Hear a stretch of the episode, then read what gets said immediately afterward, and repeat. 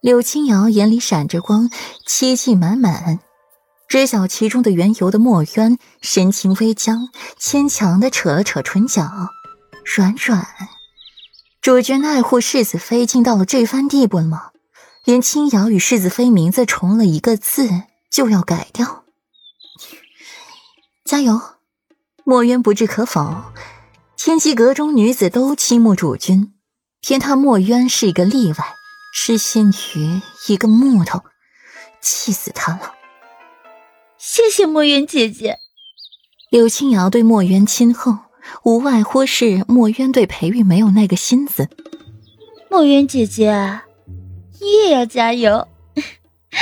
莫老大肯定会被你给感动的。柳青瑶微微笑，心里像甜了蜜一样。嗯，墨渊笑着应下。左右他这辈子是赖上他了。墨渊目送着柳青瑶远去，才又收敛了神色。我说：“渊姐，你还真想做我嫂子？”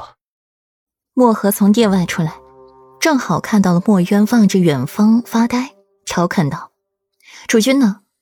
墨渊不答，反问：“想法子治情敌去了。”墨荷无奈，摇摇头：“主君已经彻底沦陷了。”不由得感慨：主母好能耐，竟把主君治得死死的。情敌？墨渊诧异，主君也会有情敌？单凭主君那副妖孽面容，便无人可比了，更别提主君是裴王府世子、天机阁阁主这样尊贵的身份了，居然也会担心情敌？是啊，齐国太子长孙羽，你一直在别院照顾表小姐。不知道罢了。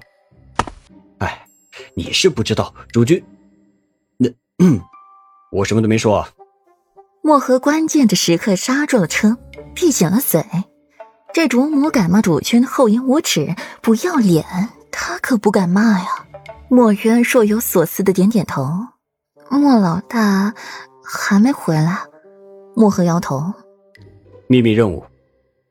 听主君的语气，墨河应该是去了极寒之地了。墨渊抿唇，眸子带几分忧虑。表小姐的身子是越来越弱了，药老说，说是一年内再找不到解药，表小姐耗尽精血而死。温若然，温国公温昭的独女，当年温氏灭门唯一的幸存者，裴玉的表妹，逃离了被朝廷抓回去砍头的下场。自己却身中奇毒，命不久矣。饶是主君请遍天下名医也治不好，连药老也只是尽其力延续他的生命。如今已到极限。什么？什么毒？这么厉害？莫河微微惊讶，他还以为经过这些年的调理，表小姐身子已经好多了，没想到却是每况愈下。哎呀，不知道。我今日回来，便是取天山雪莲去给药老入药的，尽可能的为表小姐补气血，再撑一段日子。墨渊也给温若然探过脉，却又什么都查不出来。我带你去。墨荷眸色一凛，旋即转身，领着墨渊去药阁。